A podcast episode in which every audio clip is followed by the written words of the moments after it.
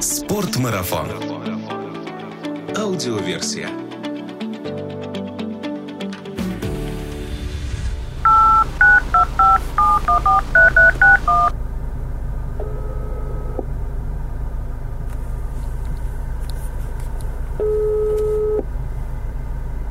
Да, Макс, привет. да, здоров. Я приехал. Так, сейчас я на тебя гляну. Что-то я тебя не вижу. Ты на парковочке на какой стоишь? Возле дома 51. Коричневая Ты меня Шкода. видишь на балкончике? Сейчас я выйду, посмотрю. Вот, выходи. А теперь подними на меня, на А, меня. здорово. Короче, заходи. Вот сюда и на третий этаж. На четвертый. Сейчас иду.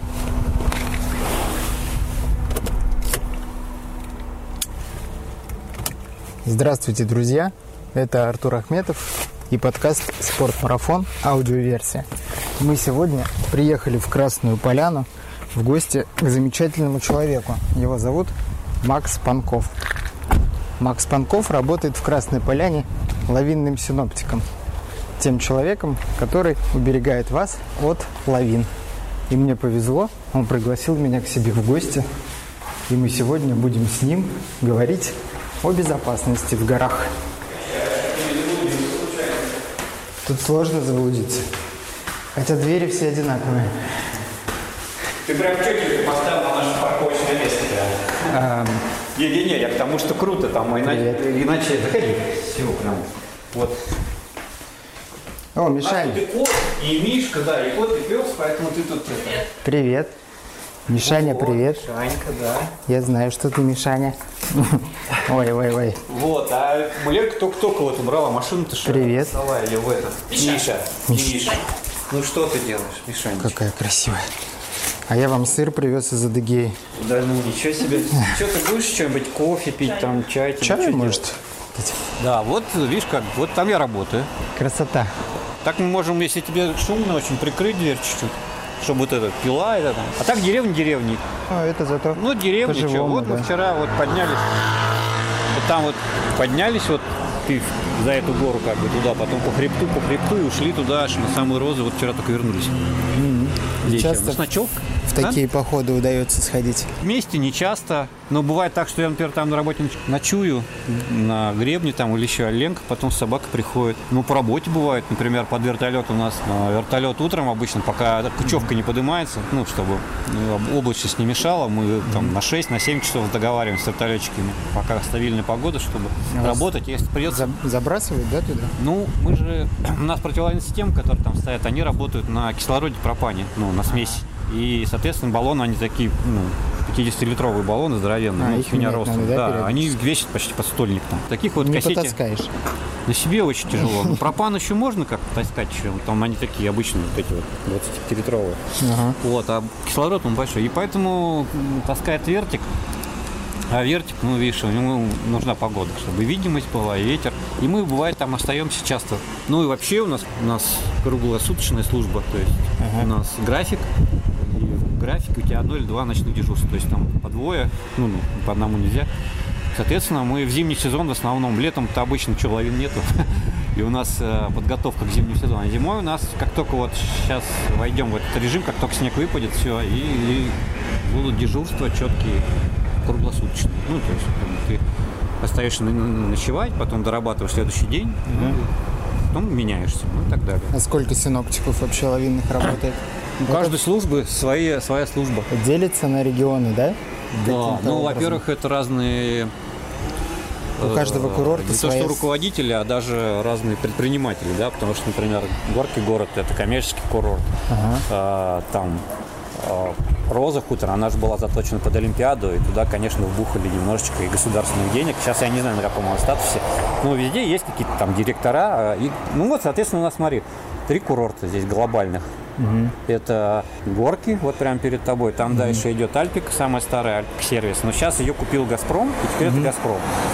Соответственно, вот горки город, дальше Газпром и дальше э, Роза. Соответственно, у, у всех свои службы лавинные. Ты работаешь на каком? Я работаю на горках, вот прямо перед окном, да. вот. Ну, соответственно, свои задачи, свои места для пушек, ну и так далее. То есть свои проблемы половинные. Макс, ты живешь вот в этом прекрасном месте, и когда с тобой по телефону говорил, ты говорил, что у тебя сейчас отпуск, но, собственно, и работа, ты не считаешь ее как работы, ты нашел здесь дело своей жизни. Насколько я знаю, нашел жену, нашел собаку, кошку, я вижу. Все здесь, Все да. здесь, да. Все С чего- здесь появилось именно Да. отсюда. С чего все началось? Вот как, с чего начать человеку, чтобы его мечты в конечном э, счете сбылись? Ну, наверное, я после армии только стал определяться с тем, что я что-то хочу. Так получилось, что я уехал на Заполярным кругом в Хибины, э, ну, работать разнорабочим на станции МГУ, учебно-научная станция МГУ Хибины, куда приезжают э, студенты на практику, ну, и ведется какая-то научная работа там. Вот, и, ну, так как там необходимы были люди, вот, и я после армии туда уехал, как бы, там, сделал, постановил трактор, ну, так по хозяйству, знаешь, там, стекло, стекло поставить, забить, там, что-то, в общем, разнорабочим, Вос- вместе со своим другом мы уехали вос- вместе. восстановить трактор, это что? Да, ну, в каком там состоянии был Ну, трактор, там когда он к тебе ДТ-75, попал? Да, ну трактор там надо было сцепление поменять, там что-то подкапывал масло. Ну, я просто танкист, и поэтому мне было проще все.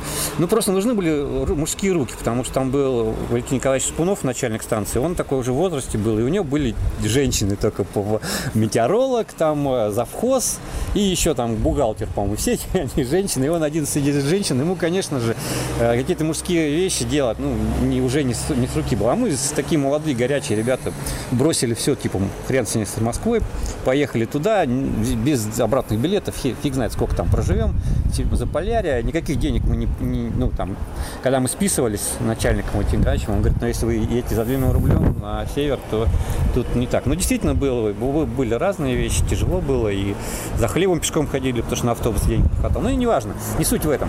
А суть в том, что, собственно, с этого все началась моя научная жизнь, потому что летом приехали студенты на практику, метеорологи, кстати, случайно так попала у них там практика, ну, то есть случайно, что я там попал с ними. Ну, мы там подружились, и они говорят, ну, слушай, ну, надо поступать тебе, что ты будешь всю жизнь что только заниматься фигней. Я говорю, слушайте, ну, МГУ это такой статус, там, не знаю, я там школу-то, ну, я захочу хорошо, с, там, пару троек, всего остальные четверки, пятерки, но все равно МГУ какой-то для меня был недостижимый момент. Я так поговорил и забыл, думаю, ну, что, подумаешь, МГУ это не для меня точно.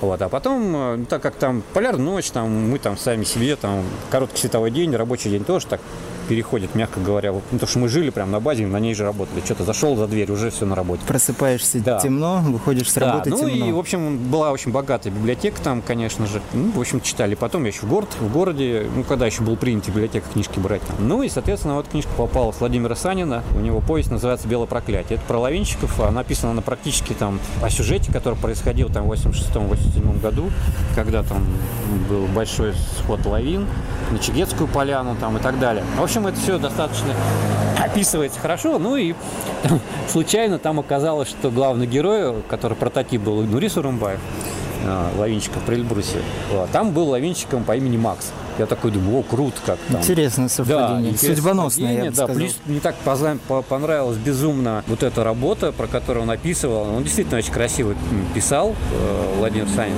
У него про пожарников есть очень красивые вещи. Ну, и я такой думаю, ну, все, все совпало. МГУ, а такой раз, лавинщиков готовят только МГУ. Ну, то есть вообще нет других вузов.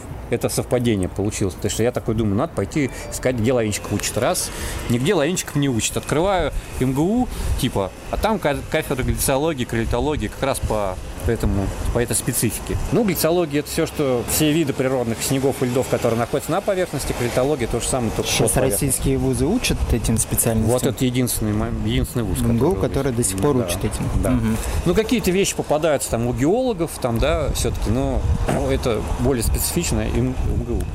Вот. Ну и э, глициология в какой-то момент, она, может быть, сейчас не очень популярна, потому что, ну, ледники тают, там, все туда-сюда, плюс э, такая романтиков у нас в стране немного, которые поедут там работать. Ну и вообще как-то тут лавинщиков, дай бог, там чуть больше ста человек на всю страну. И все шли на коррелятологию, потому что это выгодно. Это же нефть и газ. Устроиться можно после зак- э, того, что закончишь, например, университет. Но у меня была уже цель, то есть я просто поставил ее, что все, я должен стать лавинщиком и поменять свою жизнь полностью. И все. И вот так каждый день учился, читал, старался что-то ну, там на практику и так далее. Вот шаг за шагом вот э, приблизился к своей мечте. Ну, конечно, не сразу тоже там были, бы пау- паузы были, потому что, например, я закончил университет и места все заняты, известные, грубо говоря. Там никто тебя на работу особо не берет. Тебе надо самому трудоустраиваться, искать вакансию какую-то. Ну, и я там начал работать гидом, собственно. У меня альпинизм с детства, вообще с 13 лет почти занимался. И Сейчас я- ты кандидат в мастера спорта. по ну, это по-старому, да. Я так сейчас уже профессионально так не хожу сильно. Че, я совместил свою, свои знания и работу гидом, ну, грубо говоря, по этой специальности. В основном занимался вот этими лыжными, горнолыжными темами, бэккантри лагерями. Организации в России одна из такая была большая команда людей, которые это все организовывали. Только вот через 10 лет случайно вот вакансия какая-то такая подвернулась, и меня так случайно тоже позвали. Это Вот, и, это вот было на Розе Хутор, это было в 2011 году, есть 2011. 8 лет назад. Да, все, да, все остальное, оно было близкое к моему увлечению, то есть, допустим, альпинизм, опять же, зимний какой-то там э, горнолыжный, сноубордизм, и все это, оно все равно сталкивается со снегом. То есть, куда бы ты ни пошел, вот эта специальность, которую я получил, она мне очень помогала, и я набирался такого вот ну, ручного опыта, можно сказать, вне основной профессии, которой еще не было, грубо говоря. Но все равно я поддерживал вот это тоже знание, которое я получил МГУ, я поддерживал натуральными наблюдениями, вот. И тогда уже начал читать какие-то... Люди попросили как-то один раз про, про лавины рассказать. Я рассказал. Ну, все это понеслось. И вот уже почти 20 лет с лишним я читаю лавинные курсы вот эти. Они тоже выросли оттуда, когда я закончил МГУ, решил развиваться, как читать. И потом кто-то попросил передать эти знания. Вот. Ну и, собственно, когда я приехал сюда уже, все, я приехал его окончательно практически. И уже живу и работаю здесь вот эти все 8 лет. Лекции Макса Панкова о лавинной безопасности вы можете найти на YouTube-канале Спорт Марафона. Они состоят из трех частей, длятся почти 7 часов. Там то две части, то три нарежь, да. И Но в среднем я смотрел твои лекции, они курсы, можно их так назвать, они длятся достаточно долго. У нас, конечно, в подкасте такого времени нет, поэтому, Да, я всё время поскольку думаю, да, мы познакомились. Ну, э, может быть, с точки зрения полезности их уменьшать не надо, но все-таки в рамках вот этого подкаста нам нужно уложиться в более короткое время, поэтому мы, в принципе, познакомились с тем, как ты э, попал сюда, на Красную Поляну. И я в начале подкаста не сказал, скажу сейчас, что мы на самом деле э, беседуем с Максом на балконе его квартиры. Перед нами очень красивый вид на... это- хребет Аибга. на Сзади нас э, главный кавказский хребет. да, поэтому вы слышите здесь такие посторонние звуки. Наверное, мы сейчас зайдем У нас все-таки деревня, поэтому деревня Да. Красная Поляна, поэтому здесь. зайдем внутрь, чтобы было потише, и мы могли поспокойнее побеседовать как раз-таки о лавинах и что от них следует ожидать. Максим, скажи, вот что вообще на самом деле можно вложить в понятие лавинной безопасности? В принципе, это культура поведения на склоне. То есть надо знать суточный прогноз, который говорит о том, придет ли склон, не придет ли склон. Дальнейшее не кататься одному. То есть есть определенные правила, которые, соблюдая которые, ты будешь, риск будет сведен к минимуму, так скажем. Если я катаюсь в рамках трассы на курорте, меня касается лавинная опасность? Касается, если ты, допустим, в зоне ответственности курорта, то ответственность берет лавинная служба, ну и курорт сам. То есть мы должны обеспечить безопасность в первую очередь людей, которые при- приезжают кататься на трассы, потому что вне трассы это вне зоны курорта. Соответственно, если вы приезжаете кататься по трассам, то мы должны обеспечить вам безопасность. Я надеюсь, что мы обеспечим ее с должной ответственностью, потому что, по крайней мере, Тьфу-тьфу-тьфу, но никаких случаев именно на трассах у нас не произошло за последний, вот сколько стоит курорт. Это наша задача основная. Как вообще образуются лавины? С чего начинается образование вот этого потока, который сносит все на своем Но пути? ничего нет сложного. Для образования лавин необходимо три условия. Ну, вообще два, но если мы говорим о людях, о безопасности, то три. То есть сам человек должен быть в горах, э, склон, по которому снег соскальзывает, и сам наличие снега. Все. А так для лавины два условия. Это склон, по которому она катится, и наличие снега. Снег и рельеф. Ну, как говорят у нас, снег и рельеф – два лавинообразующих фактора. Почему снег начинает сходить со склона вниз? Ну, потому что снег очень динамичная структура. Он меняет э, свои кристаллы, которые выпадают изначально, они потом метаморфизируются, меняют свою форму, размеры, количество кристаллов, связи между кристаллов меняются. Снег же он падает как осадочные породы, да, то есть такими слоями. То есть снег выпал, снегопад закончился, потом выпадает следующий. Ну, этот может снег подтаять или растаять совсем, преобразоваться в корочку. Дальше идет следующий снегопад. И вот эта слоистость сне- снежного покрова бывает так, что это вот структура снега в виде слоев, каждый слой это отдельный снегопад. Просто бывает так, что граница между этими слоями не очень хорошая, да, то есть они друг за друга не очень хорошо держатся, и сходят лавины. Соответственно, либо если это последний слой уже, то есть у нее связь с грунтом. А почему такие связи плохие? Потому что снег динамично меняется. Все, что все внешние воздействия на снег, ветер, температура, вода, которая туда попадает, она все изменяет эти кристаллы, которые в какой-то момент становятся непрочны, связь сломается между кристаллами. И снег дальше сила гравитации, сила тяжести тащит эту массу вниз. В слоях снега есть такие слои, которые имеют непрочную слои. связь да. кристаллов, и по этим слоям два слоя внизу да. Один ну, слой вообще, твердый и сверху да, но если, слой, и они начинают скользить именно Да, есть, этого. Э, есть так называемые глубинные слои, которые могут быть слабыми по своему рождению. Например, если бы снега здесь было мало, в нашем регионе это не очень развивается, а, допустим, в Эльбрусе, высокогорье повыше там, или, например, в Сибири у нас э, вообще снега немного. То есть за зиму выпадает, там сибирский антициклон, и снега много не выпадает. Выпадает там максимум метр, допустим, да. И когда снега выпадает мало, там кристалл начинает расти под влиянием температуры, низкой температуры и так далее.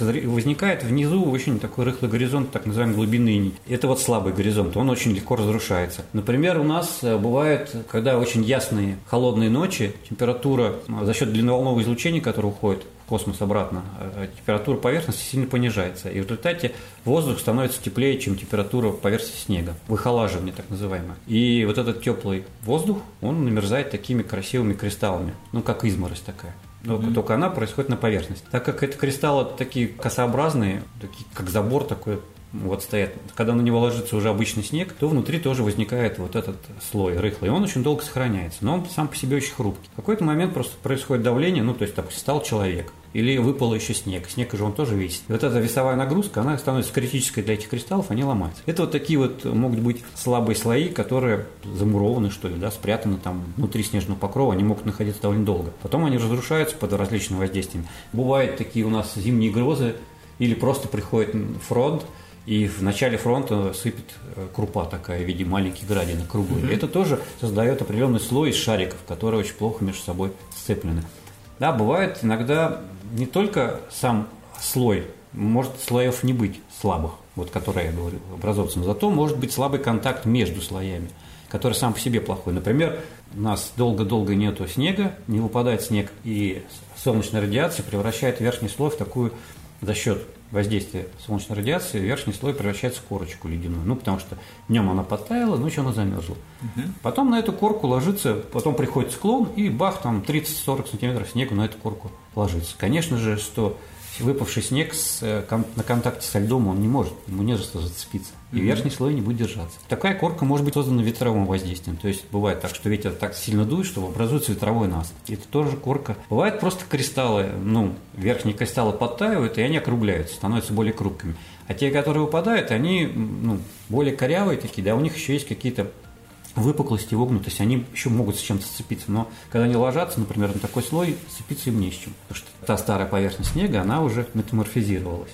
Угу. И из-за этого бывает часто, у нас, например, 90 с лишним процентов это контакт старого снега с новым очень плохой. То есть у нас э, редко, когда возникают вот эти слабые горизонты, про которые я рассказывал, внутри снежной толщи. Но зато у нас стабильно это вот слабый контакт. Снег лег, полежал немножко и уже становится более, ну, совсем другим, не таким, каким он выпал. А тот снег, который выпадает, он с ним уже имеет плохой контакт. Ну, еще и количество снега же, потому что это же склоновое явление. И поэтому чем больше снега ложится на склон, тем легче ему соскользнуть. То есть сила трения, да, с одной стороны держит это, а другой сила тяжести давит. И вот когда эти две силы противоположные, одна из них побеждает, то либо снег остается на поверхности, либо он скатывается. Соответственно, чем больше растет масса, тем сила тяжести сил превышает силу сцепления. Насколько лавиноопасным является регион, в котором мы сейчас находимся? Ну, относится высоко к, к району с высокой степенью лавиноопасности. Человеку, который решил покататься вне трассы, ему нужно обязательно ознакомиться с лавинным прогнозом и принять для себя решение? Ну, во-первых, да, соблюдать правила безопасного катания, то есть кататься в группе, покататься по ну, маршрутам, безопасным маршрутам на данный день, потому что бывает так, что где-то можно проехать, например, по лесу, там, то, что в лесу будет менее опасно, а выше в границе леса будет ну, более опасно, потому что снег меньше армирован этими деревьями, соответственно. Вот, то есть выбрать на данный день правильный маршрут, кататься в группе, знать лавинный бюллетень на данный момент, да, лавинный прогноз – ну и иметь и уметь пользоваться лавинным снаряжением, потому что никто не застрахован от ошибки. И лавинное снаряжение, конечно, не отгоняет, не отпугивает лавину, но, с другой стороны, несколько процентов может, ну, как бы, если что-то случится, то у вас есть шанс спасти человека, да, при помощи. Конечно, процент невысок, но все равно за любой процент будешь Что такое лавинное снаряжение, потому что не все наши слушатели могут Ну, знать. стандартный комплект лавинного снаряжения включает в себя лавинный датчик, да, он же прием-передающее устройство, трансивер, он работает То, как на называется бип. бипер, да, пипс, там, маячок, как его только не называли там. Это прием-передающее устройство, которое как может передавать сигнал, так и может его принимать. Они сейчас, э, независимо от бренда, все работают на одной частоте, которые договорились к производителю. Датчик помогает найти человека достаточно быстро под э, слоем снега, если вы умеете пользоваться, опять же. Потом нужна лопата, потому что как только вы определили место, где этот человек лежит, вам нужно его откопать. Обязательно нужна лопата. Ну, и я бы все-таки сюда бы добавил обязательно наличие зонда лавинного щупа, так называемого, потому что не всегда в группе все именно с трансиверами. Это раз. Во-вторых, бывает, что ты приезжаешь на место, и ты не знаешь, был ли у пострадавшего трансивер или нет. Ты включаешь э, прибор свой да, на прием сигнала, сигнала нет. Все, где ты будешь копать. Зонд, он помогает прозондировать площадь определенную, да, если у вас несколько человек, прозондировать и найти человека при помощи зонда на ощупь, да, грубо говоря. Потому что это вот три самых основных элемента, которые просто необходимы человеку, который катается вне трассы и переживает за жизнь своих друзей, я бы сказал, здесь за свою тоже. Вот. Ну и сейчас, конечно, стало модно еще кататься с аэрбэгами, да, Лавинный лавинные рюкзаки, да, Avalanche Airbag. Системы, они тоже различные, но тоже помогают остаться на поверхности, что самое важное в лавине, собственно, и Ну, то есть это рюкзак, который надувается в случае схода лавины. Да, ну, в принципе, тут э, у рюкзака самое главное, да, самая главная прелесть этого рюкзака или сущность этого рюкзака в том, что ты увеличиваешь объем, при этом сам вес рюкзака не, сам, не, не достаточно маленький. При этом ты надуваешь шар, который по объему, ну, грубо говоря, или подушку, там, неважно что, в общем, матрас надувается, и он по размеру объема своего большой, и поэтому ты остаешься в потоке наверху. Наверное, многие слушатели представляют себе снег такой безобидной стихии, да, вышли во двор, поиграли в снежки, мягкий, достаточно просто рассыпается, но лавина, она имеет более серьезную структуру. Все зависит на самом деле, какая лавина. Они же тоже делятся на классы. Там глобально они делятся на два класса, сухие и мокрые. Э, У сухих лавин у них преимущество скорости и наличие снеговоздушной волны, которая идет впереди, да, то есть как при взрыве идет волна воздушная, так и здесь перед основным темом лавины идет снеговоздушная волна. И плюс это все большая скорость, э, ну, по современным там замерам некоторые лавины достигали до 350-400 километров, такие были случаи. Вот, то есть э, Надо он- понимать, что эта снежная масса в Да. себе несет еще деревья. Может, на- на камни. пути, да, может, все зависит от того, опять же, где она оторвалась. Бывает, что попадаются и комки, и корки, и она первичная созданная, ну, то есть структура, которая потеряла, это может небольшой кусочек снега быть. Он уже начинает выдавливать все, что под ним. И там уже можно, да, в других слоях может содержаться и деревья и так далее. Да, и масса такая вот сухих лавин, она может с большой скоростью. Поэтому оказаться на пути такой лавины, ну, очень сложно от нее уйти, потому что она очень быстро двигается. Ну и пыль, она настолько в этом воздушном потоке настолько вот быстро крутится, что людям забивают дыхательные пути, они задыхаются даже от пыли иногда. В основном и рот, и нос все заполняет этой пылью снежной. А у мокрых лавин они более низкоскоростные, да, то есть там до 100 километров, даже меньше, там 70-80 километров, они ползут, и даже бывает ползут так, что ты можешь просто в сторонку отойти ногой, особенно если полого. Но при этом плотность этого снега, потому что, например, сухие лавины, первоначальная плотность может быть там, ну не знаю,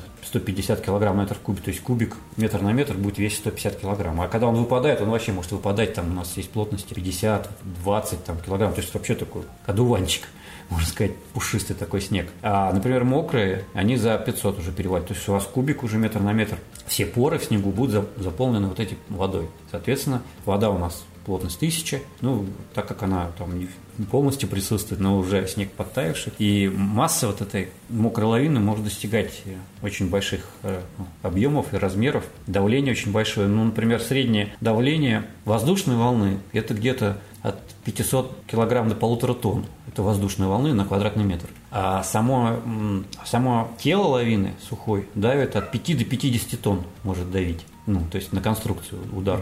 Вот такой может быть. Ну, 5 тонн, даже возьмем самую маленькую, да, 5 тонн, это уже достаточно серьезно.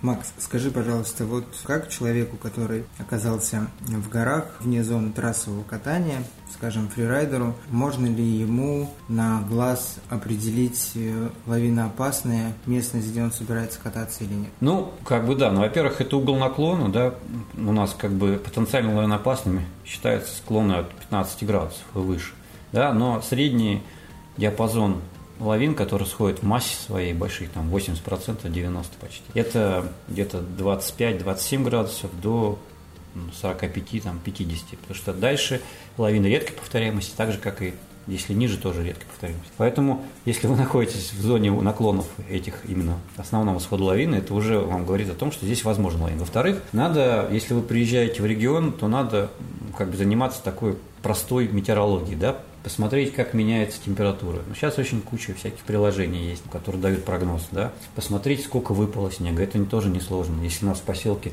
здесь выпадает 20 сантиметров снега, то мы можем предположить, что там с наличием ветра наверху это может быть и в полметра и больше выпустить. Просто обычные наблюдения за погодой. Ветер, направление, температуры, резкие падения, изменения температуры, все тоже приводит к нестабильности снегопокрова. Ну и, соответственно, это вещи, которые ты должен заранее продумывать, да, если вечером идет снег и не прекращается, к утру ты понимаешь, его навалит очень много, это лавина опасно, да, ну и так далее. То есть простые вещи, мониторинг погоды с использованием различных средств, там, интернета, друзей, звонок ловичку. Звонок знакомому ловичку. Да, да, это то, что касается, допустим, ваших предположений, да, то есть ты вот, находясь здесь, сейчас предполагаешь, что лавинная обстановка может очень сильно измениться.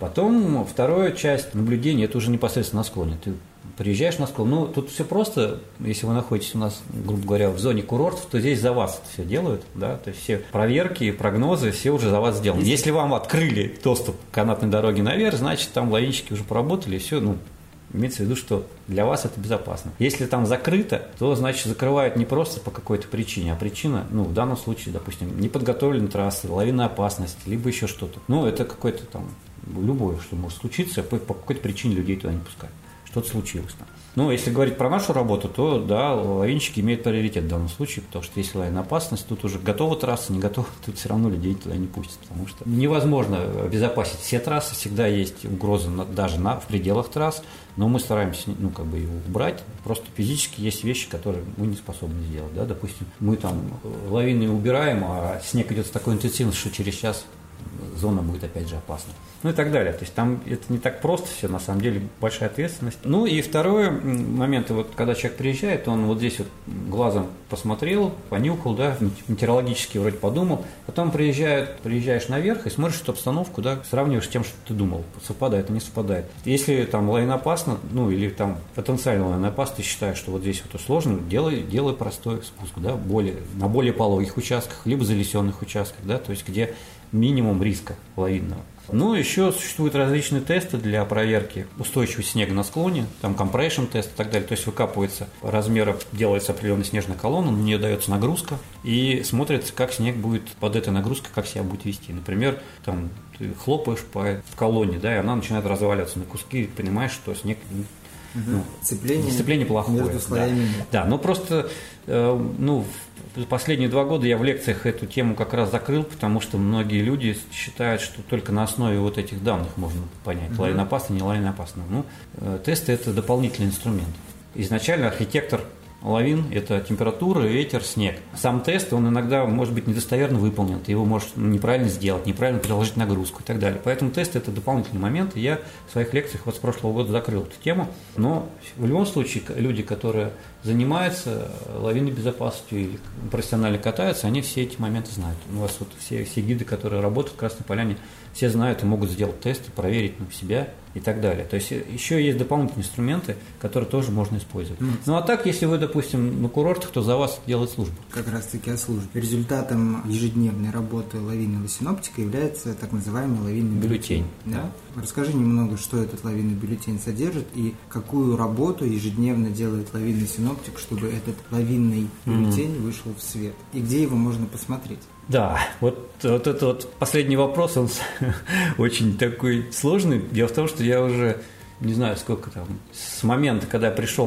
работать на курорт, грубо говоря, я бьюсь над тем, чтобы сделать более прозрачным этот момент, да, то есть, чтобы можно было людям прийти, информацию и это получить. Дело в том, что здесь все очень завязано на подписании договоров с различными структурами, и иногда эти договора не позволяют передавать третьим лицам, грубо говоря, туристам, да, данные, информацию. Ну, все это сейчас, э, на самом деле, становится более лояльным, например, вот Горки Город, с которым мы работаем, они выпустили приложение, да, мобильное сейчас, и в этом мобильном приложении есть уже характеристика лавинного риска. То есть там mm-hmm. зимой пишется степень опасности, там 2 или 3, то есть уже информация есть. Но сам бюллетень пока не публикуется, но я очень к этому стремлюсь, и я, допустим, разговариваю с руководящими людьми нашего курорта, и они говорят, мы не видим проблем. Давайте сделаем, давайте. И мы вот подготовили в свое время целый проект развития, что мы считаем от своей службы, ну, то есть мы взяли, придумали всю эту штуку, как э, курорту угу. помочь найти коннект с туристами, да, что мы можем предложить им, ну и так далее. Тут э, стенды э, различные, да, информационные, где бы отражал степень лайнопас и так далее. Что вот, э, даже то же самое приложение вот в телефоне человек читает, сегодня третья степень лайнопасности. Он думает, из каких? Семи, из восьми, из десяти, да, 3 баллов. Это же не десять. Так в том-то и дело, изначально шоколад пятибальный, там, или, э, ну, то есть Нужно не, понимать, недоработано. Что один – это уже риск. И так далее, да. И вот мы делали такую вот э, презентацию, мы пошли к руководству, его вот презентацию показали, им все подарили. Ну, надеюсь, что в этом году там что-то сдвинется. А, с Когда места. мы увидим на курорте горки город Я... бюллетень, мы да. скажем, Максим, спасибо. Ну, не только мне спасибо, это задействована куча людей. Я сейчас тебе покажу, как он выглядит. Вот. И, собственно, лавинный бюллетень составляется проводится наблюдение в течение суток за погодой, и на основании анализа этих метеонаблюдений составляется прогноз. А лавинный прогноз у нас состоит из метеорологического. То есть есть разные способы прогноза снега. Mm-hmm. Вот, мы пользуемся, ну, почти 99% служб э, лавинных пользуются метеорологическим прогнозом на основании характеристик температуры, ветра, направления, снег, э, интенсивность и так далее. Вот эта вся характеристика, она отражается потом в виде лавинного бюллетень. То есть это самые простые. Вот, допустим, лавинный бюллетень, вот, любого, вот любой, допустим, открываемый. Из чего он состоит? Он состоит из прогноза на ближайшие сутки, да, вот он, лавинный бюллетень, такой-то номер у него. Соответственно, он 9 у нас с утра до 9 следующего утра на сутки дается. Угу. Здесь дается прогноз погоды, ну, это метеорологический прогноз, что ожидается такая-то погода. Вот. Э, метеорологический прогноз нам дают различные сайты погоды. Например, вот э, я пользуюсь часто и нашим гидрометом, вот прогностическая карта приземных слоев, и мы видим, ведь холодный воздух, теплый приходит, это фронт идет мониторят карту, знаем, когда он к нам придет. Да? Угу. Через там двое суток. И мы уже начинаем там подстраиваться, как под это дело, там ускоряться, если у нас что-то не готово. Ну, в принципе. Я к тому, что откуда идет информация. Плюс еще мы пользуемся норвегами, потому что Норвегии на самом деле в Европе самые крутые метеорологи. Плюс еще очень удачный прогноз под нас попадает. Ну, то есть, есть э, мы можем посмотреть кучу прогнозов там, и они все будут давать разную погоду. Какая из них будет правильная? И вот методом просто наблюдений, да, вот за 5-6 лет я вывел, что вот это норвежские прогнозы, они mm-hmm. лучше всех работают в Красной Поляне. Это какой сайт? Давай ну, посмотрим. Вот, вот такой вот. Вот у нас тут есть YR.no. Да, точка .no, да. Это Норвегия, вот у них еще есть такой, это вот мобильный, для мобильных э, приложений, а еще у них есть вот для таких. Здесь mm-hmm. дается и по часам, и тут можно скачать его в виде PDF-файла. Ну и плюс сюда можно свои точки. Здесь есть тоже привязанный geoname, так называемая структура, и, в принципе, можно поставить свои точки, и они будут по этим точкам каким-то образом работать. Дальше идет э, фактическая погода, которая на, на момент выписывания бюллетеня. То есть угу. мы должны это сделать пораньше. Соответственно, мы пишем, у нас там туман, температура на такой-то высоте такая-то. То есть дальше это фактические данные, которые мы собрали со своих метеостанций или со своих метеоплощадок. И на основании прогноза на сутки, что мы ждем, допустим, сейчас там выпало 5 сантиметров снега, да, грубо говоря, ну, но мы ожидаем, что выпадет еще 40 сантиметров. Понятно, что мы где-то к обеду уже может накопиться такое количество, что на трассу может что-то вылететь. То есть угу. мы можем трассы где-то в обед закрыть, грубо говоря, потому что накопится много снега и так далее. То есть здесь уже дальше... Казалось дальше бы, да? Все катающиеся ждут, когда накопится много снега, а вы их Да, но мы дело в том, что мы горнолыжный курорт, и основная специфика – это катание по трассам. Мы не внетрассовый курорт, грубо говоря. У нас есть трассы, которые не ратрачатся. То есть есть просеки, на них падает снег, точно так же, но туда не ходит ратрак. Все это вблизи там, канатных дорог не очень далеко, чтобы можно было, если человеку помочь там где-то. Поэтому у нас фрирайдом считается просто трассы, которые не ратрачат, они просто дикие склоны. Вот. Курорт все-таки тоже, ты же понимаешь, что ты купил скипас, значит, ответственность за тебя берет курорт. И если там что-то случается, прокурор придет не к тебе, а руководству курорта. И людям же не, неприятно, когда прокурор приходит. Вот таким образом, на основании прогноза погоды и фактической погоды строится лавина бюллетеней, исходя из метеорологических параметров, которые мы все а, анализируем. Анализируем мы тоже при помощи обычных программ. Там, а, вот, например, у нас, сейчас открою, вот у нас метеостанции, вот наша ЧИК, вот у нас три метеостанции, которые круглосуточно показывают прогноз. Вот в таком виде, в табличном. Вот, например. Потом есть у нас еще три э, подрядных метеостанции Росгидромета. Вот, они еще три работают, тоже по высотам. Вот у нас 1000 метров, 1500, 2.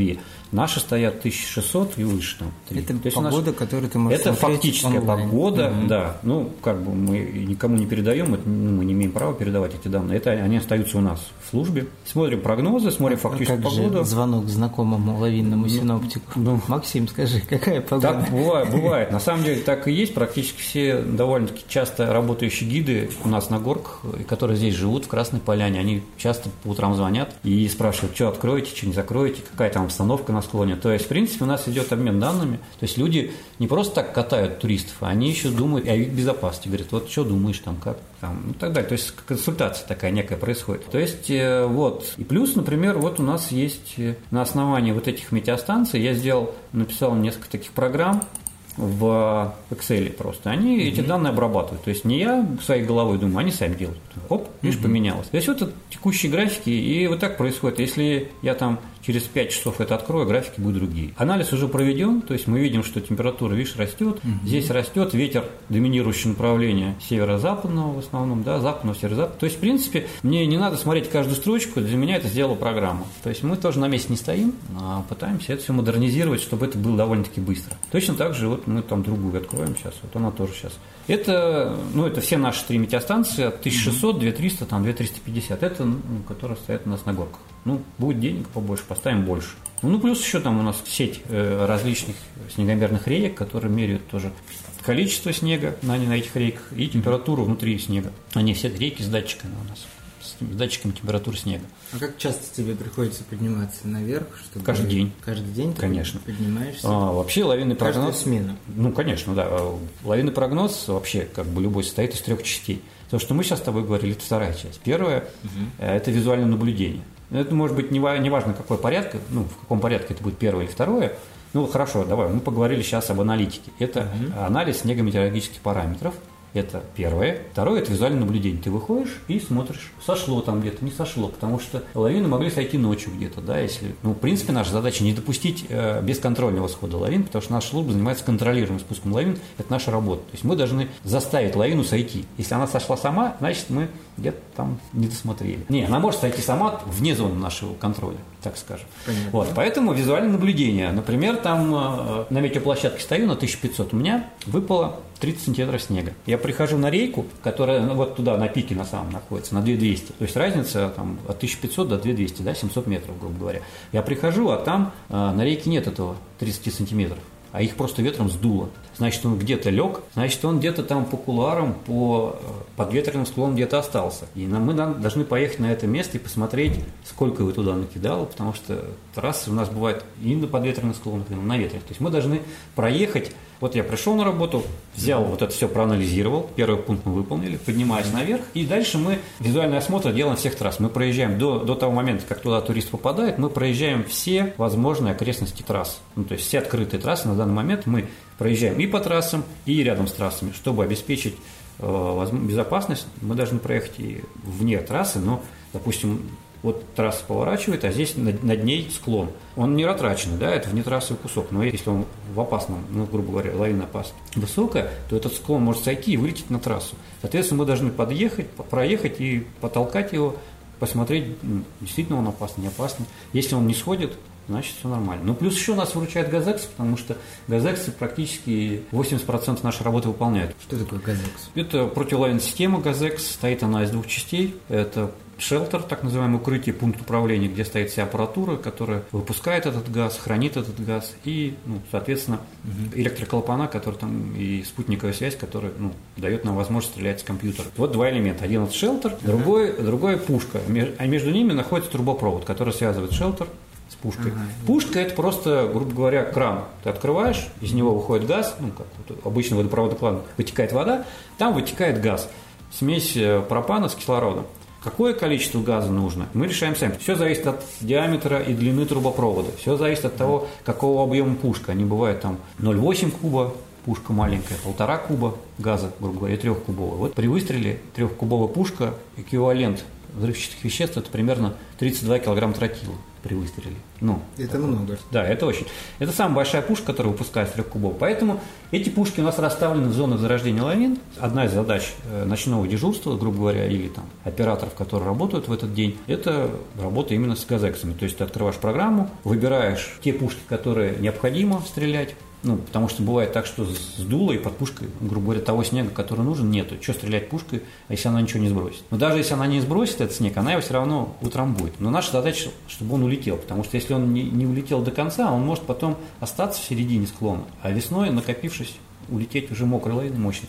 Поэтому тут очень тонкий момент э, у лавинщиков принятия решения, потому что, чтобы склон, грубо говоря, в лавинном отношении созрел до того момента, когда вот-вот он уже сам сойдет. Потому что если выстрелишь раньше, сойдет небольшое количество, мало того, что оно не дойдет до низу и застрянет на склоне, и потом скопится весной, все это может уйти большой уже комком.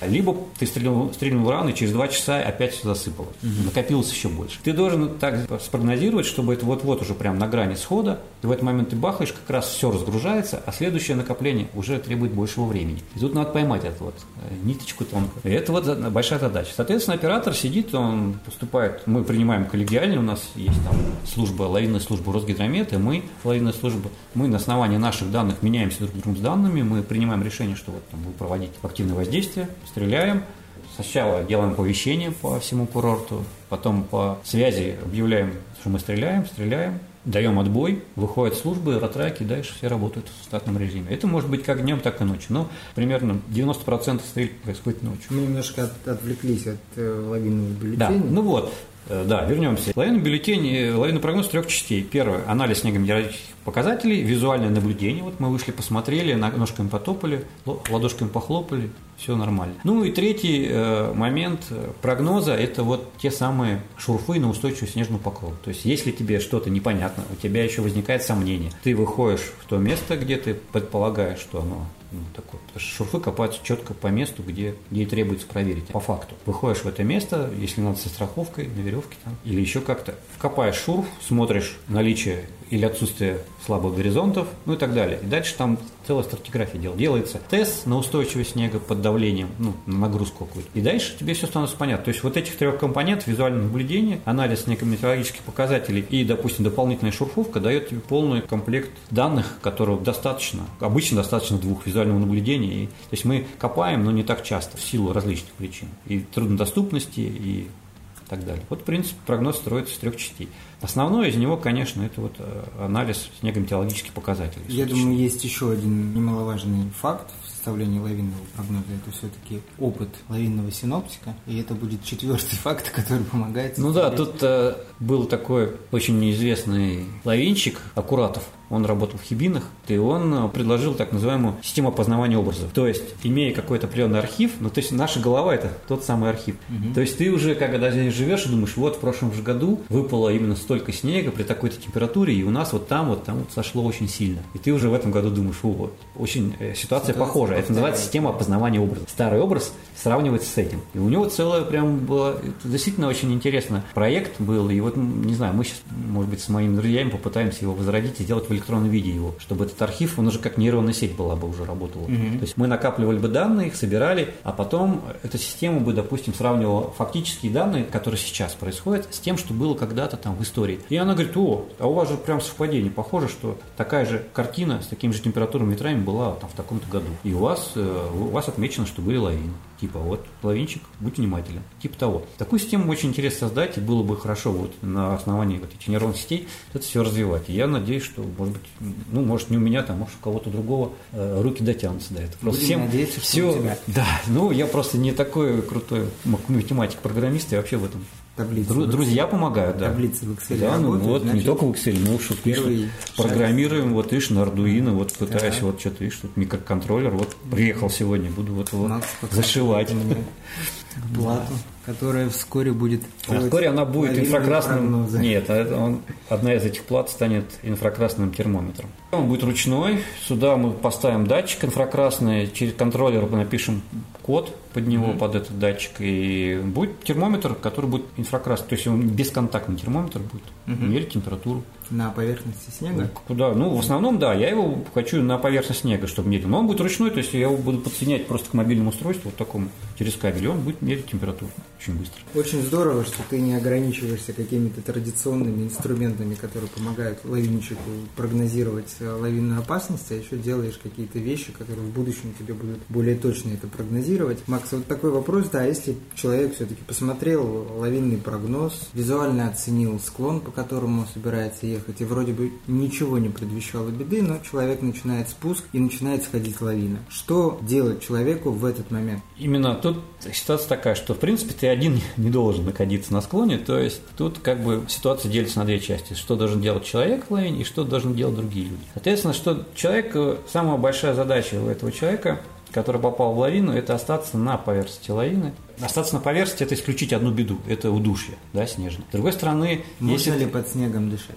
ограниченное количество времени. Тут еще дело в том, что если мы посмотрим на статистику травм, получ- полученных в лавине, то больше 40% это различные переломы и травмы ударного типа. Человек ударил об стену, там бросило с... э, Ты же в лавине едешь по транзиту лавины, а не там, где ты хотел кататься, грубо Это говоря. понятно. И она может прыгать с уступов, и тебя может бросить, э, если под тобой были какие-то уступы, ты можешь в них упасть. И получить уже травму уже не от лавины, а от падения. То есть большинство травм это связано с тем, что тело человека бьется об деревья, об камни, с уступов и так далее. Вторая проблема в лавине – это удушье. Либо человек задыхается внутри лавины, то есть он, почему и важно остаться на поверхности, чтобы хотя бы органы дыхания по возможности остались. Но тут существует другая проблема, что у лавины снеговоздушная волна и очень ну, большое количество взвешенных частиц. И если не закрыть орган дыхания, то рост нос э, будет полностью забитый вот этим мелким снегом. Поэтому, конечно, первое остаться на поверхности лавины, второе прикрыть органы дыхания, да, постараться по возможности. И каким-то образом двигаться к периферии лавины, если позволяет возможность отгребать снег в сторону и пытаться сдвинуться на периферийный край, потому что самое большое течение, ну, скорость большая, это в центре. На периферии скорость будет значительно меньше и, соответственно, удержаться будет проще. Бывало так, что люди успевали в основном потоке разогнаться, да, на большой скорости, на краешек быстро выскочить, и здесь уже не такая скорость, и за что-то схватиться или куда-то там встать, и там уже лавина тебя сложнее тебя зацепить. Но тут самое важное, что попытаться остаться на поверхности и прикрыть. Если же тебя уже крутит, а, вот так вот ты не понимаешь, где вверх, где низ, то, ну, как бы часто рекомендуют сгруппироваться, потому что если ты будешь лететь там морской звездой такой, да, то у тебя шансов, чем больше твоя площадь, тем больше у тебя возможность получить травму. Поэтому группируешься, закрываешь лицо, потом после остановки лавины проблема у человека остается только небольшая часть, э, если он тут какими-то ладошками зажал, тут где можно дышать. Снег, он хороший изолятор, и из снега там сильно ты не вытянешь этот воздух. И поэтому то, сколько у тебя вот здесь вот перед лицом осталось, вот этот небольшой комок а воздуха, вот приходится. И... Но тут еще проблема, что ты же выдыхаешь, человек выдыхает углекислый газ, и потом происходит отравление углекислым газом, который никуда не выходит. Есть ли шанс человеку, который, допустим, оказался на метровой глубине под снегом, самостоятельно выбраться из этого снега? Очень маловероятно, очень. С какой силой примерно метр снега давит на человека? Ну вот смотри, изначально, ну вот если это свежевыпавший снег, я тебе говорил, что это примерно 150-200 килограмм на метр в кубе, это который просто лежал, потом он сорвался, и его начало в момент, когда, во-первых, он разгоняется, повышается температура снега, он становится более влажным, он начинается, ну, слепаться немножечко. И плюс, когда он останавливается, это же масса, которая резко теряет скорость, да, грубо говоря. Ну, остановилась, и она сжимается в снежный такой конус выноса лавины. И там снег становится гораздо плотнее. Но я тебе могу сказать, что, допустим, если тебя положить в яму и присыпать примерно 20 сантиметров, то ты сам из нее не встанешь. Вот, грубо говоря, 20 сантиметров. А там, ну, маловероятно, То есть на глубине метр человек практически, там, не знаю, 1-2%, что ему повезет вытащить оттуда что-то. Потому что очень многие э, говорят, вот я там руку вытащу, меня увидят, там еще или с палкой слышно, или еще там как-то крикну. Это нереально. И для этого, на самом деле, просто обычно мы таких э, людей, которые не верят в это, приглашаем вот на склон, выкапываем ямку, как он сказал, метр, закапываем его туда и даем ему возможность продемонстрировать свои усилия. Как правило, человек сразу Были- все понимает. Были люди, которые из этой ямки выбирались самостоятельно? Нет, ни одного. Ну просто дело в том, что мы-то знаем уже, как это происходит. э, И Знаете, как закапывать человека? да, нет, ну понятно, все это в рамках обучения идет, мы делаем практические курсы здесь, вот и Краснополянский горный клуб помогает в этом. Одна из стадий обучения – это не только рассказ, как уметь пользоваться военным снаряжением, но и почувствовать себя в роли пострадавшего. То есть, в принципе, даже э, часто наши гиды, допустим, они закапывают реально живого человека, и остальные тренируются на нем, чтобы тот понял, насколько метр это много, допустим, или даже 30 сантиметров много, а другие поняли, как чувствовать человека, допустим, зондом и так далее, как его искать, ну и так далее. То есть есть такой игровой момент, все достигают цели, и те, и другие. А, вот. Но метр это очень много, это нереально тяжело. Что должен делать прежде всего человек, который видел, как его напарник или друг, или просто человек попал под лавину, его первые действия? Ну, значит, первое, что это не обязательно визуальный контроль. Если что-то происходит, вы должны вести этого человека, вот, вот он там вынырнул. Ты должен понимать, куда его тащит, там влево, вправо, потом на какое расстояние. Если он там, допустим, мелькнул, и дальше вы его не видите, то, в принципе, выше он уже не окажется. Да? То есть можно смело ехать в то место и оттуда начинать поиски. То есть это наблюдение за человеком очень сильно сужает локацию для поиска человека. А сужая локацию, мы сужаем время, которое необходимо для поиска человека. Чем меньше он проведет под снегом, тем больше шанса его найти. Потом дальше помогает датчик. Ты человека не видишь, но на нем был датчик, ты включаешь этот датчик и его ищешь. Ну, так далее, так далее. То есть Прежде всего обязательно визуальное наблюдение, контроль, который возможен. Это не всегда, конечно, получается, потому что бывают перегибы склона, да, и человек раз за перегиб, там что-то грохнуло, подъезжаешь, человека ты не видел, лавина уже сошла, ну, грубо говоря, услышал, может быть, ее такой момент, что надо обязательно, конечно, правильно выбирать место остановки, наблюдения за групп- группой, да, и выбирать место катания правильно. То есть всегда должны точки просматриваться. Но это как бы больше к гидам относится и к людям, которые работают, чтобы правильно выбирать точки для... Но даже, даже несмотря на то, что визуального контроля нет, все равно лавинные датчики помогают это делать да, на уровне радиочастоты, там, искать один прибор другим. Первое – это визуальное наблюдение за человеком, который попал в лавину. Второе, если у вас группа целая, надо раздать каждому задачи свои поставить, потому что здесь один руководитель должен быть в группе, иначе это будет хаос. Один будет копать, другой скажет, ты не там копаешь, почему я копаю, я должен там зондом и так далее. Здесь все как в армии, четко и ясно. Если что-то, какие-то конфликты возникают, они все решаются после спасательных мероприятий. Во время мероприятий у вас очень ограниченное время, которое необходимо потратить именно на цель, найти пострадавшего. Соответственно, это быстро происходит. Там, вот вы увидели, человек по- пошел, да, пыль стихла, вы видите, его, что на поверхности этого человека нету, в зоне вы- выката лавины.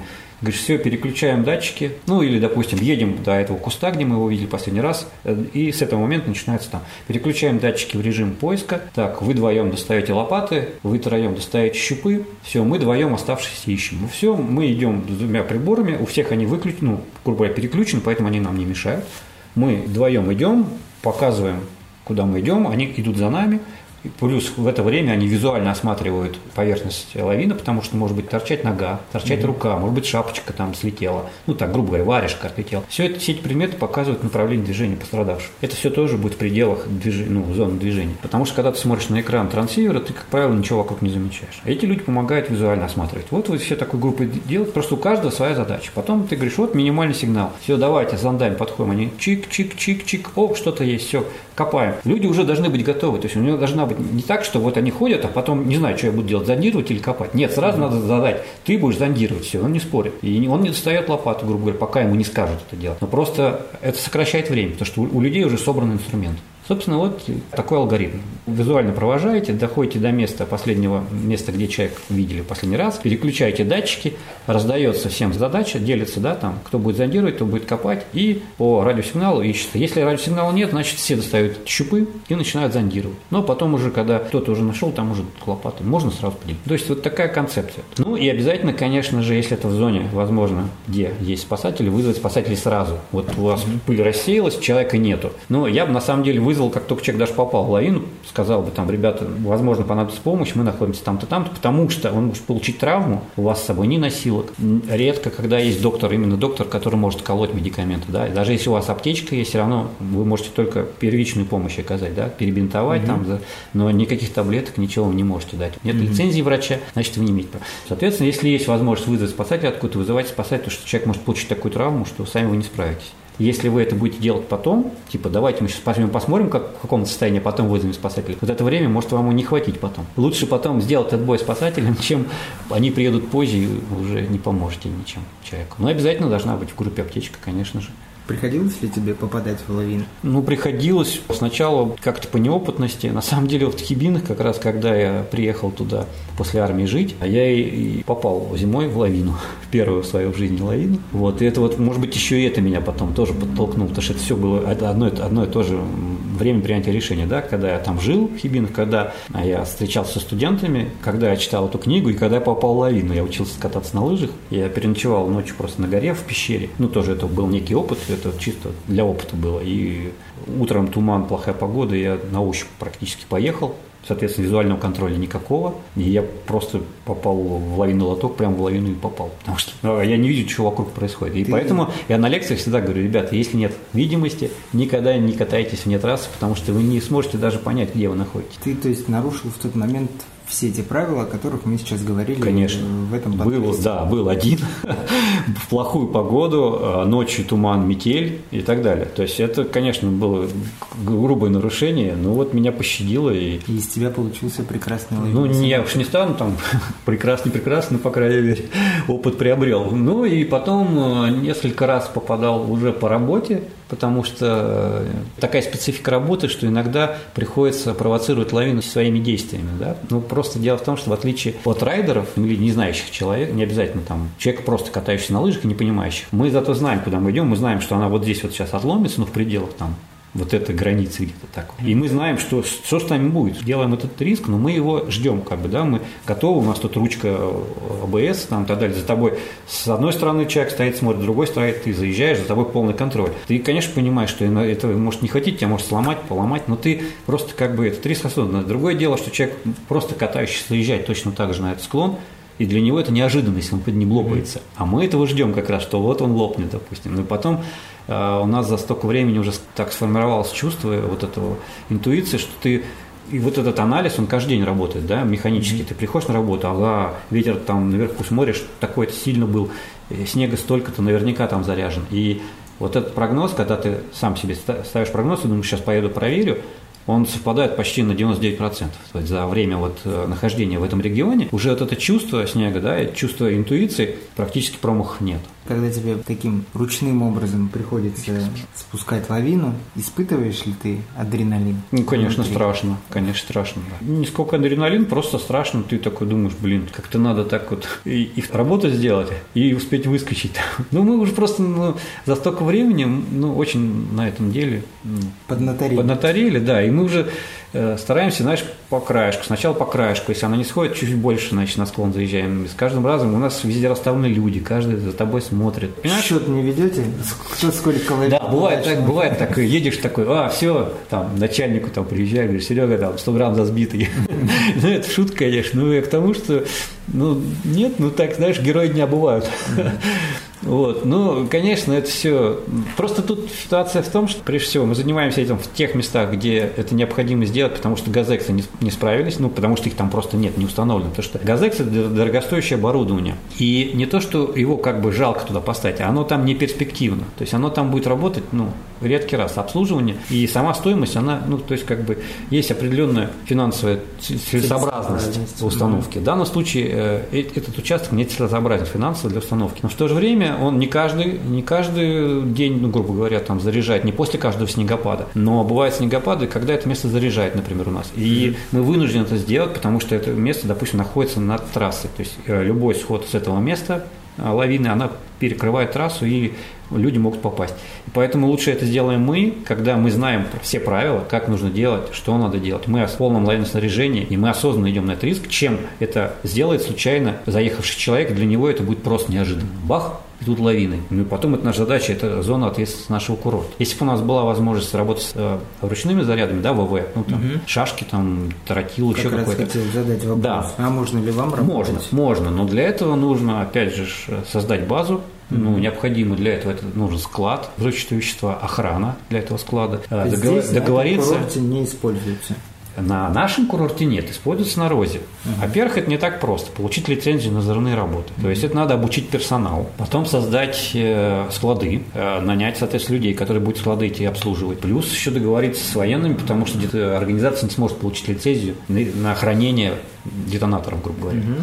То есть это все отдельно делается. То есть, допустим, на Розе хутор у них есть э, ручная взрывчатка жидкая, двухкомпонентная. И детонаторы вот как бы планировалось раньше, что они должны быть у пограничников здесь, вот, по, по зоне. То есть оттуда должен приехать специально оборудованный автомобиль с детонаторами, ты их должен получить, расписаться, там, смешать этот компонент, туда принести. То есть это все не так просто, и надо говорить, что здесь не только еще проблема получения лицензии и обучения персонала и так далее со складами, но здесь еще у нас первые лица отдыхают часто. Это тоже, ну, как сказать, не всегда, не всегда можно получить эту лицензию это именно уже, здесь. Уже другие органы. Это другие, работают, да, да, тут другие органы, поэтому на самом деле э, Вопрос этот поднимался, и я говорю, ну, будет возможность обучиться, мы обучиться. То есть я, мы, прошу, мы прошли обучение на Розе, я получил книжку, единая книжка взрывника, она так называется, там э, написан допуск к определенному типу взрывных работ. Ребята на Розе работают, то есть они вместо того, чтобы, грубо говоря, провоцировать своим ходом, да, они туда бросают эти 2 килограмма компонента и с помощью дистанционно, да, подрывают такие места. То есть это вот э, идеальная такая работа, когда не надо с собой рисковать. Ну, и так, и так хорошо. Максим, вот у тебя есть сайт в интернете, называется Snow Avalanche. Угу. Для чего ты создал этот сайт, какую информацию там может получить? Да, ну, в общем, когда я начался вот этой учебной деятельностью заниматься, да, ну, читать лекции, ездить там, курсы проводить различные, даже практические и так далее, и так далее, все это стало к вопросу потом, допустим, через год, через два, там, через месяц э, у человека возникает вопрос, он что-то забыл, например. Э, литературы тоже она э, меняется, ее мало того, что ее очень мало, литература половина вопросов, она специфичная, то есть нужно быть инженерным, там, понимать эти формулы. Если это обычный человек, то для него это не очень нужно, нужно, и он быстро забывает эту книгу, невозможно читать. Поэтому нужен некий переводчик, человек, который напишет простым языком, а сложным. То есть в данном случае я просто видел, прихожу на курсы, там читаю и понимаю, что люди не, не справляются, они спрашивают, где почитать, и они начинают читать, не понимают ничего. Ну и в итоге в какой-то момент мне просто там один из друзей сказал, да сделай ты сайт уже. На этом сайте бы хранилось максимальное количество информации, начиная от учебников, прям по самым простым вопросам, и для профессионалов, которые просто будут как архив. То есть в данном случае сайт, он сейчас работает как архив, то есть вся литература, все видео, которое появляется там и накапливается, я его потихонечку загружаю. Это как бы одно место, где можно найти для себя и новичок, и более профессиональчик. Ну, по возможности, если я какие-то статьи начинаю писать, я ну, туда их тоже публикую, если у меня что-то возникает. Ну, не так часто, но в основном это сейчас большой архивный сайт с информацией о что такое лавины и как их избегать, и как действовать, какие они бывают и так далее. То есть по возможности максимально место, где собрана вся информация. Максим, спасибо тебе за эту беседу. Я надеюсь, что наши слушатели, слушатели нашего подкаста узнали больше о лавинах. У нас есть такая традиция в конце подкаста. Я прошу тебя дать несколько советов людям, которые отправляются на отдых в горы. Как писал Монгомери Тоттер, известный лавинщик после военных лет, что человек является более сложной проблемой, чем сами лавины. Сами лавины рассматривать гораздо проще, чем поведение человека. Поэтому я бы хотел пожелать слушателям никогда не прекращать думать своей головой, принимать трезвые решения, грамотные, а не жить в смартфоне. И тогда, когда вы начнете думать своей головой и анализировать ситуацию, все будет достаточно просто и понятно. Ну и соблюдать правила безопасности на склоне.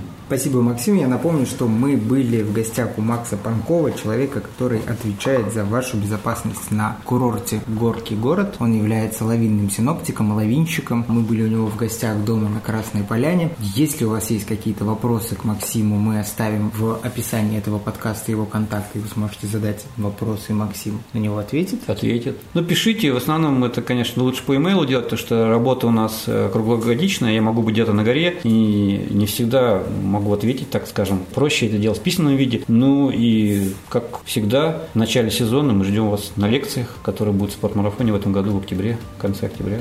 Пока. Спасибо за внимание. Услышимся. Спортмарафон. Аудиоверсия.